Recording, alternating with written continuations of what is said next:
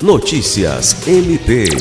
O Centro de Atendimento à Vítima, CAVE, órgão auxiliar do Ministério Público do Estado do Acre, encaminhou nesta segunda-feira 6 à Procuradoria-Geral de Justiça memorando solicitando apuração da conduta do prefeito de Rio Branco, Tião Bocalon, e do deputado estadual Roberto Duarte por manifestações públicas supostamente intolerantes contra a diversidade sexual.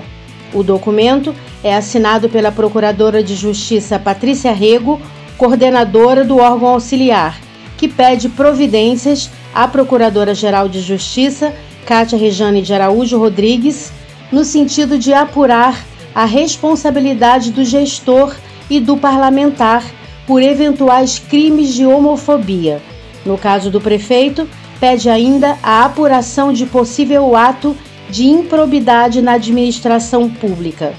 Lucimar Gomes, para a Agência de Notícias do Ministério Público do Estado do Acre.